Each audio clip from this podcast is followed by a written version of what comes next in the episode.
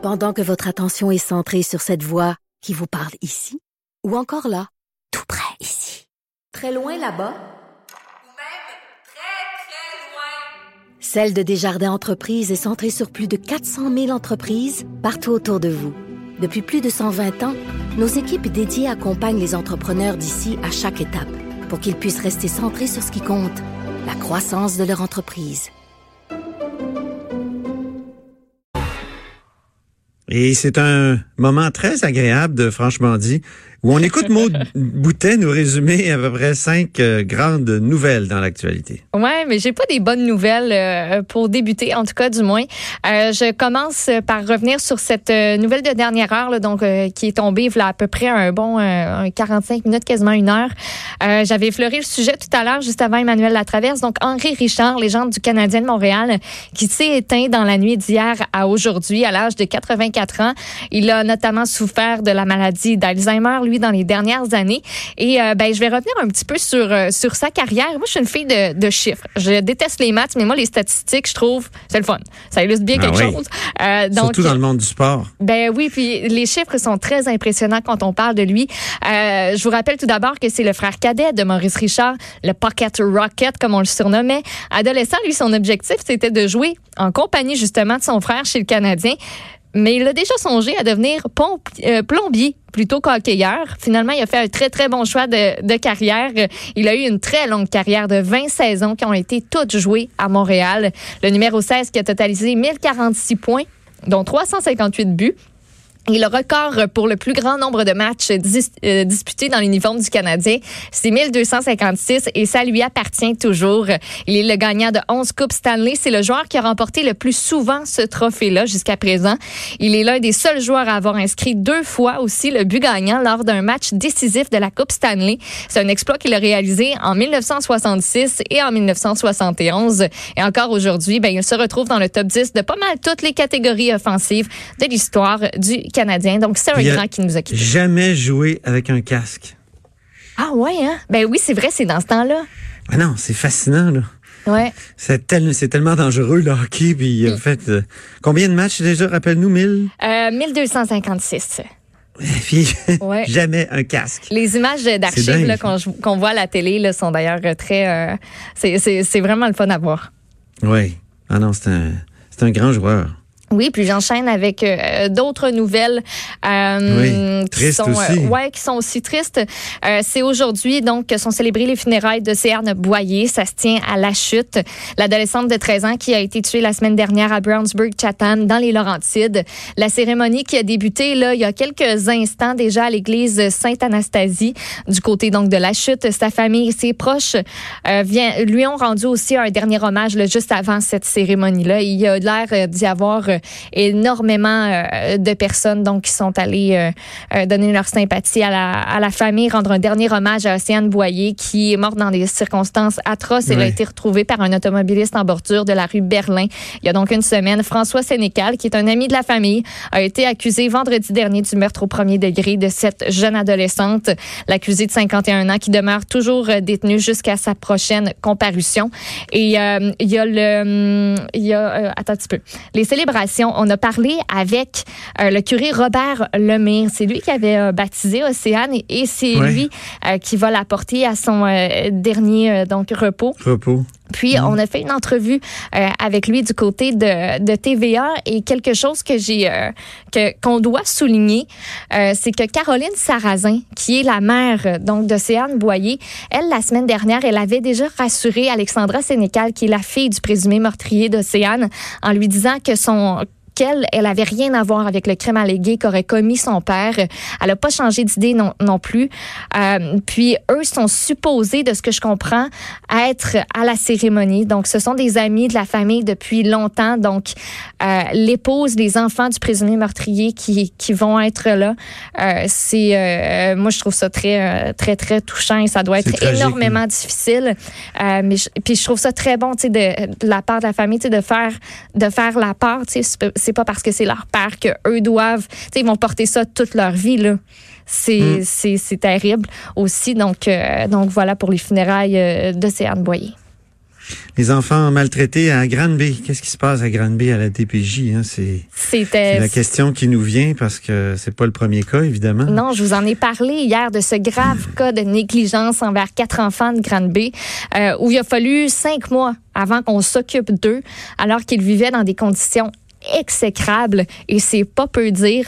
Euh, il y avait 12 chiens dans l'appartement, pas d'électricité, dormaient sur des matelas qui étaient souillés d'excréments. Ben, en fait, tout l'appartement l'était. Euh, ils se rendaient à l'école en sentant, en sentant les excréments. C'est, c'est, c'est terrible ce qui s'est passé de ce côté-là. Et le ministre délégué à la santé et aux services sociaux, Lionel Carman, lui a annoncé jeudi lors de son passage à la joute la mise sous tutelle de la DPJ de l'Estrie et on va l'écouter, le ministre Carman. Moi, je l'ai, euh, je l'ai vu euh, fâché comme on l'a rarement vu. On peut l'écouter. Oui, c'est vrai. Écoutez, ça fait un an là, que je me bats pour améliorer la situation. Je suis allé à Granby au mois de décembre, rencontrer les intervenants, parler à la direction. On m'a pas parlé de cette histoire-là. C'est inacceptable, Monsieur Larocque. Inacceptable. Et maintenant, qu'est-ce que vous allez faire, Monsieur le ministre? Écoutez, cet après-midi, j'ai- j'ai mandaté le sous-ministre pour mettre la, la DPJ de l'Estrie sous tutelle. Tu- Trouves-tu? Moi, c'est, je trouve que c'est rare qu'on le voit aussi. euh, il a l'air déçu, il a l'air fâché. Euh, c'est oui, un il avait dossier- l'air d'un, d'un étranger en politique. Il avait l'air euh, Ouais. jusqu'à maintenant.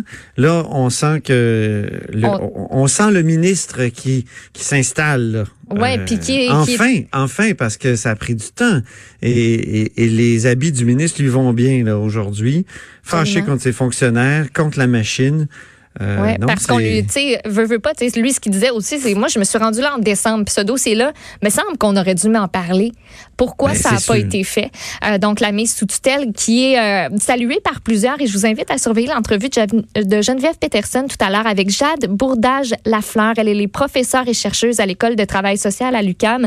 Elle a témoigné aussi à la Commission Laurent en novembre dernier. Elle-même a été prise en charge par la DPJ dans son enfance. Et en une du devoir ce matin, euh, elle parlait de la tutelle comme quoi, oui, sais, c'est une bonne chose, mais il y a d'autres actions qu'il faudrait poser à partir de maintenant. On peut pas se permettre d'attendre les recommandations de la commission spéciale en novembre. Donc, euh, ça va être euh, vers euh, 13h15 aujourd'hui à Cube Radio. Manquez pas ça.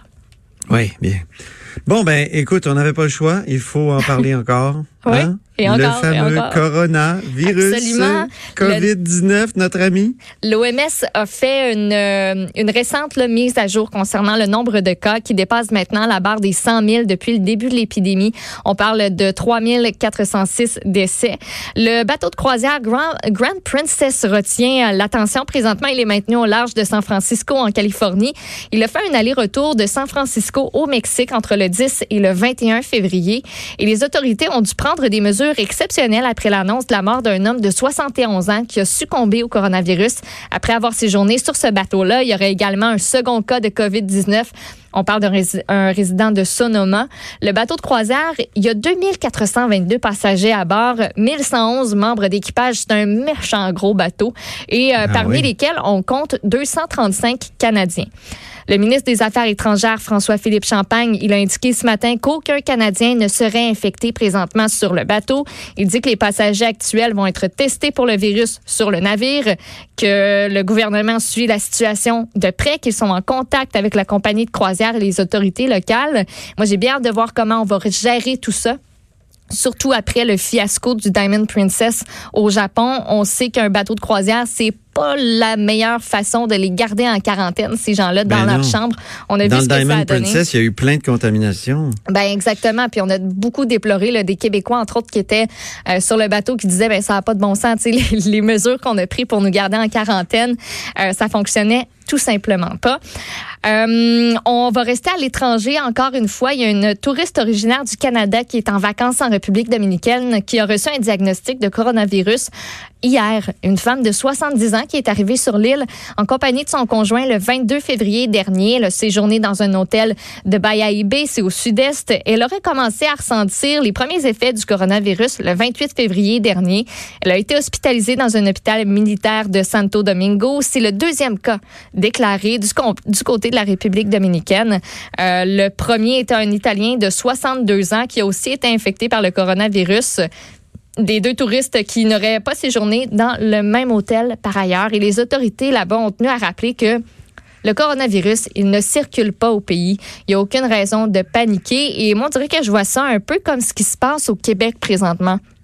Ce sont des gens qui nous arrivent de l'étranger qui euh, qui portent le, le virus. D'ailleurs, chez nous, après la confirmation de deux cas de COVID-19, les autorités de la santé ont annoncé hier soir un nouveau cas probable euh, qui concerne une personne qui vit en Montérégie. Une analyse qui est en cours au laboratoire national de microbiologie de Winnipeg au Manitoba. Comme se veut euh, la procédure, c'est ça qui permet de vraiment confirmer le diagnostic. La personne infectée, elle a voyagé récemment en France et elle a appris à son retour le 3 mars qu'elle avait été en contact avec un cas confirmé de COVID-19. Ce qu'elle a fait, c'est qu'elle a appelé Info Santé, le 811, et étant donné son historique d'exposition, elle a suivi les consignes d'isolement qui lui ont été recommandées. Elle s'est présentée dans un centre hospitalier pour être testée.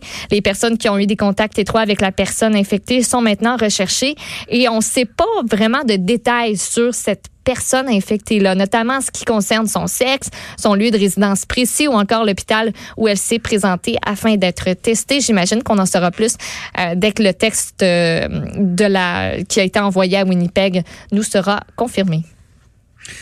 Bien, merci beaucoup, Maude. Plaisir. On fait une mini pause et on va rejoindre Stéphane Plante et sa chronique Disque dur dans quelques instants.